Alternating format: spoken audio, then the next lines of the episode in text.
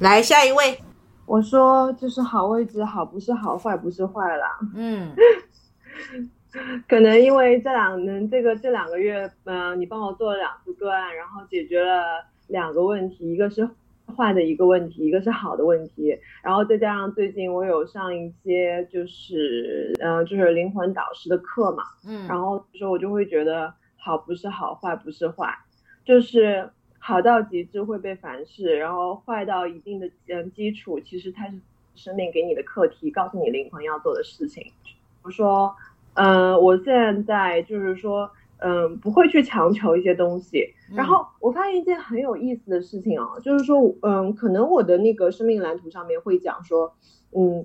我在感情上面会有一些小问，呃，一一些问题。但是我当时就在想一个问题，就是说我要认命吗？但是后来我就想了一件很好玩的事情，就是说，哎，那些就是说被祝福的人，他们是怎么样的，就是受到祝福的吗？其实也是因为他们的，或许就是说，呃，让他们顺其自然的会去，就是发挥自己的一些优点，然后我就会想，就是说自己到底做的哪里不好，嗯然后现其实有的时候我在这方面的关注很少，或者说我在这方面的纠结会更多，我愿意付出的更少。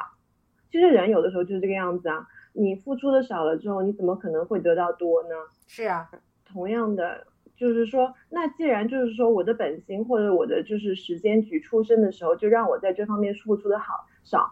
那我为什么要怪责怪别人没有给我呢？嗯哼。啊，当然，你从这个角度说就等于是回到了修身养性的这个角度，也就是说反求诸己，而不在于责怪责怪他人。对，然后就是比如说，呃，我就是比如说，呃，我工作上面会迂回，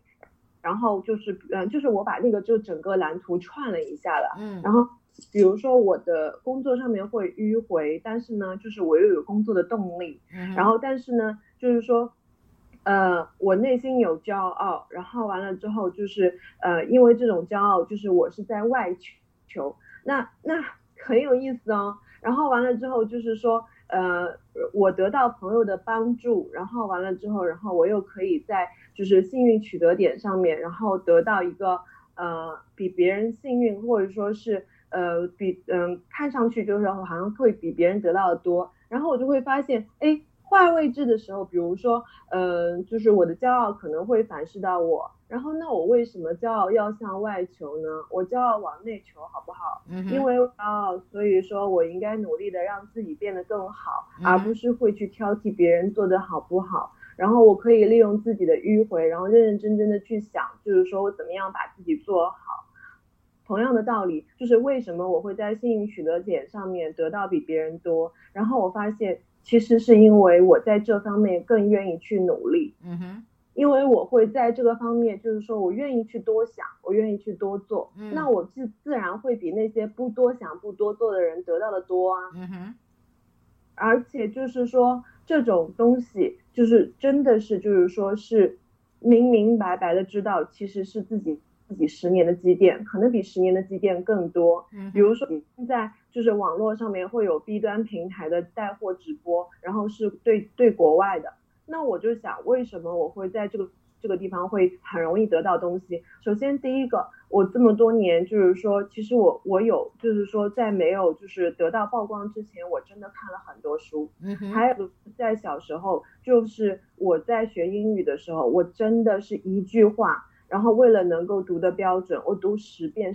十十几遍，都是小时点一点得来的，不是一点，嗯，就是说立马蹦出来的。是，那既然知道那是这么多年的积淀得来的，那接下来我想要得到得到的东西，肯定也是这么多年积淀得来的呀。嗯，是，而且我觉得，嗯，还有一个最重要的点是什么？就是说以前会看别人快，然后就会着急说为什么我我没有那么快。嗯但是后来发现，真真正正做得好的人，其实他们都有很多年的积淀。那种速成，其实表面上看上去可能可能我可能它的配置里边可能比较好走，但是我的明明就有很多就是瞻前顾后啊，然后没有那么冲啊，然后会多想啊，然后完了之后会做的少啊，那我就应该就是回到自己嘛。就比如说我今天去练瑜伽，就很有意思的一件事情，就是我一直在抱怨说，哎呀，我的肩颈痛啊，我的脖子不太好啊。然后，但是我我的私教就跟我就是说，就他就帮我调了一个动作，就是大腿内嗯大腿外旋。然后完了之后，我发现哎，调完了之后，我的核心又收好了，然后脖子也没有那么痛了，我肩膀就放松了。其实有关注自己内心的一个点之后，然后其他的自然而然就会调归到本位。是，所以说我觉得，嗯，其实没有所谓的好位置，就像你那天帮我分析的一样。如果说我在我的幸运取得点里边太过于膨胀的话，我也会被反噬。嗯，我觉得符合自然规律的，就是给到你稳定。他告诉你，就是说在不好的地方你应该内求，然后在好的地方你应该懂得适可可而止。人生最主要的就是平衡了。嗯，是。哎，我觉得你是一个这么说哈，你头脑很清楚的人呐，懂吗？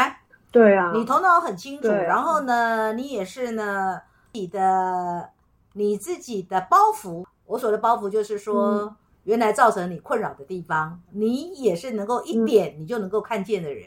然后像你这样的人，你知道知道哈，最难的是什么？你知道吗？做啊！哎，最难的就知我知道了，但是你要能够在生活里面落实你已经知道的。对啊，就像刚刚那位，就像刚刚那个发言的，事实上他的问题就是呢，太能干了，以及呢。嗯，叫做太感情用事了。那能干是一件好事，但是呢，加上感情用事的时候，能干就不是好事了。对。然后呢，感情用事呢，也是我们叫对人有感情是好的，但是呢，过度的滥情就会怎样？就会加重自己的负荷，这也是不好的。所以所有的都是怎么样？就是说要能够看见，然后看见之后要怎么样？要能够在生活当中去修正它，这才是最难能可贵的。嗯。是啊，最难的就是做。嗯，是，嗯嗯嗯。所以说，今天我在上那个瑜伽课的时候，就是突然，其实，其实，其实我有，我有刻，也不是说刻意啊，就是冥冥冥之中，我就觉得生命中会有很多人帮我。比如说，是我真的很想不通的时候，我就遇到了你。还有就包括我的瑜伽教练，然后他是我的，